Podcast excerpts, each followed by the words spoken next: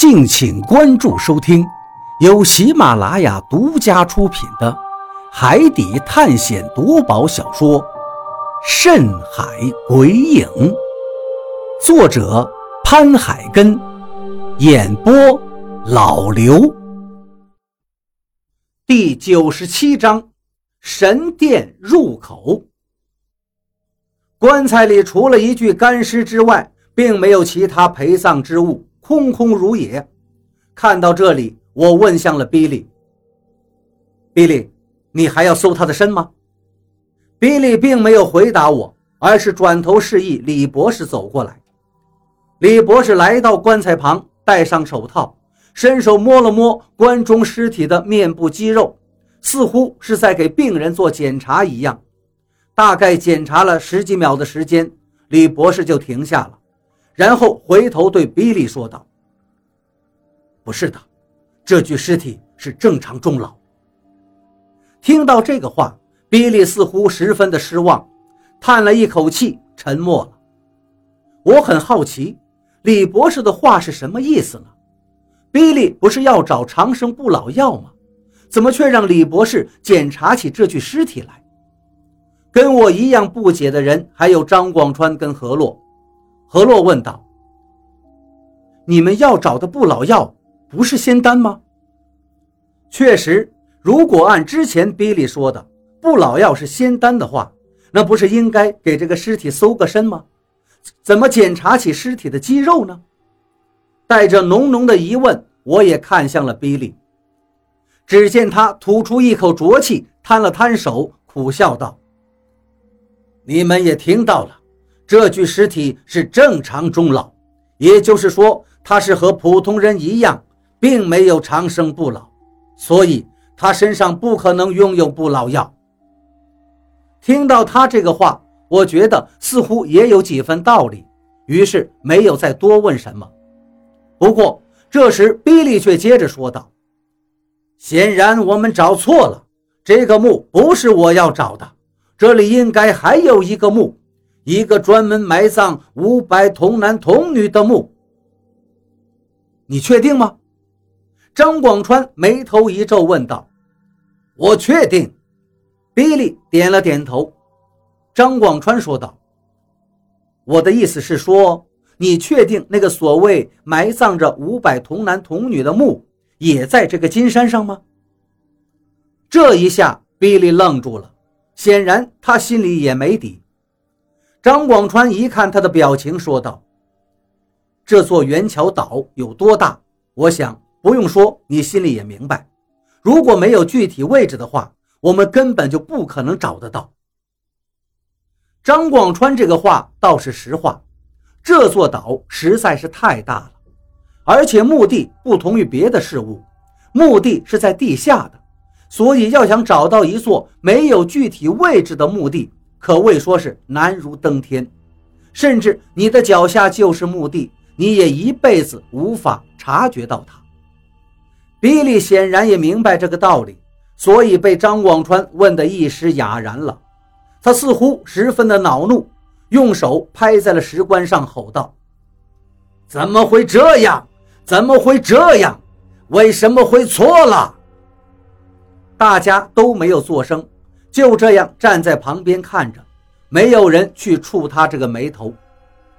发泄了一阵情绪之后，他咬牙切齿道：“一定不会错的，那个墓应该也在金山上，只不过我们找错了而已，一定是这样的。”话音一落，他转头对我们说道：“走吧，我们接着找，肯定在金山上。”就这样。我们准备离开这里了，顺着墓道往外走。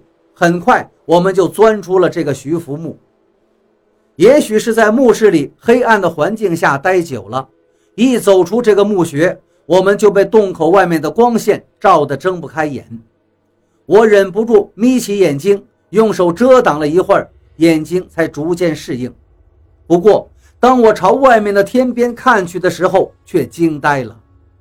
只见远方的天空金光灿灿，那简直就是漫天的金光，无比的壮观。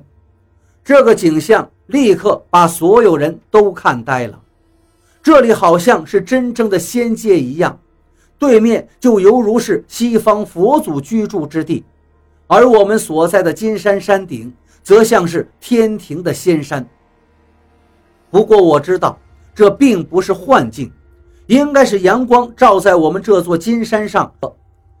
是啊，金光满天的。不过这话刚一说出口，我突然眉头一皱，因为我觉得。这个话非常耳熟，似乎是在哪儿听到过一次。金光满天，金光满天。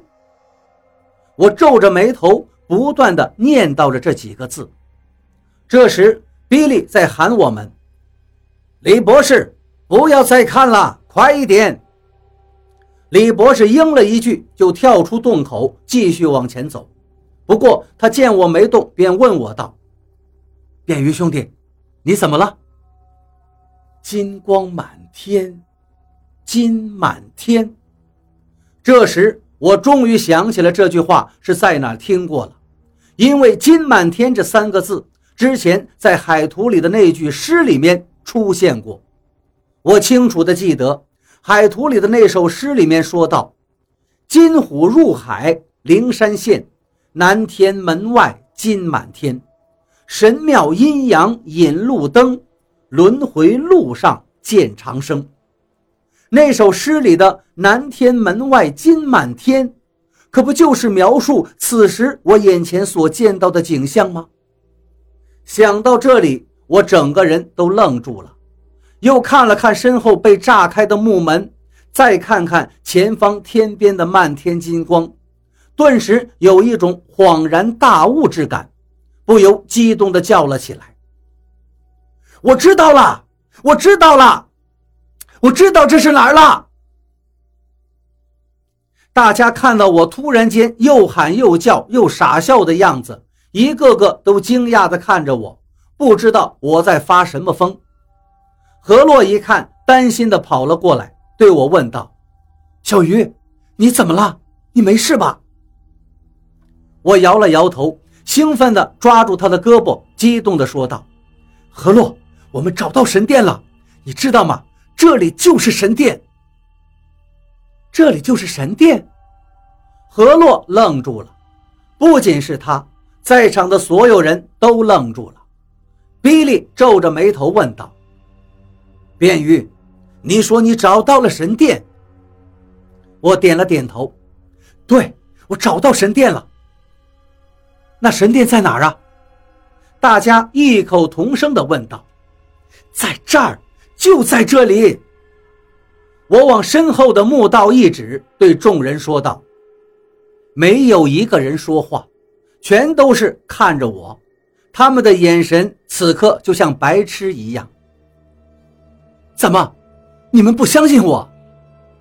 我很惊讶，不明白他们为什么会用这样的眼神看我。”张广川说道：“卞玉，你确定你没事啊？”我摇了摇头：“没事啊，我很好啊，我真的很激动，你知不知道？但是我说的都是真的，我感觉我们已经找到神殿的位置了。”张广川皱起眉头问道：“可是你身后是墓室，我们刚才进去过的徐福的墓室而已，根本不是神殿呐。”何洛也说道：“是啊，小鱼，你是不是因为太过紧张，所以？不过你放心，我们一定能找到神殿，找到神秘的罗盘，然后离开这里的。”很显然，何洛也把我当成因为神经紧张、脑子不太正常了。是啊，等我们找到那五百童男童女的墓之后，我们就一起去找神殿。比利也说道：“我很确定，他们真的没有一个人相信我，而是都觉得我脑子出问题了。于是我苦笑起来，对他们说道：‘你们是不是怀疑我脑子不正常了？你们放心，我很好，很清醒。你们看看前面那些金光，看到了吗？’大家都点了点头。然后又傻傻地看向我。显然，他们不明白我为什么要让他们看那些金光，而那些金光又有什么好奇怪的？金光啊，满天的金光啊！你们忘记了《海图》里的那首诗说的“南天门外金满天”，你们都忘记了吗？我说到最后，甚至是在吼了，生怕他们真的把我当成神经病。想让他们都能听懂我在说什么。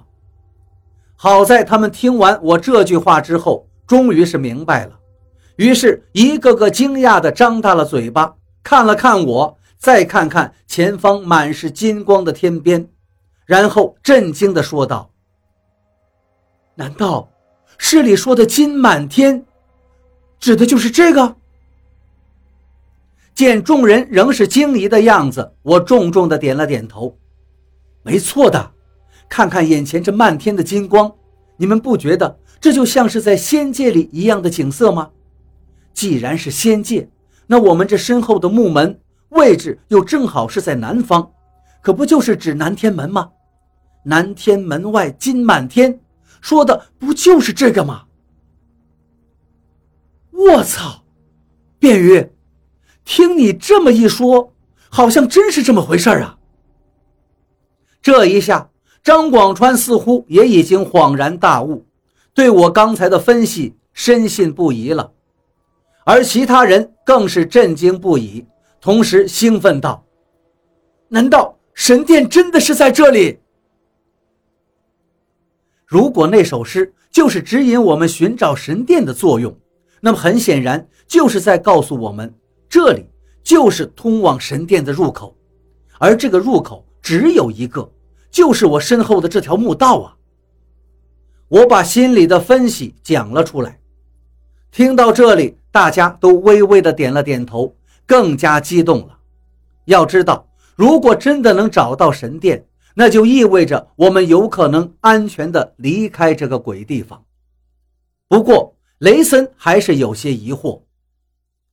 便玉，你说的虽然很有道理，但是这个墓道我们已经进去过了，里面就是徐福的墓室，而且除了一口棺材之外，并没有见到什么罗盘。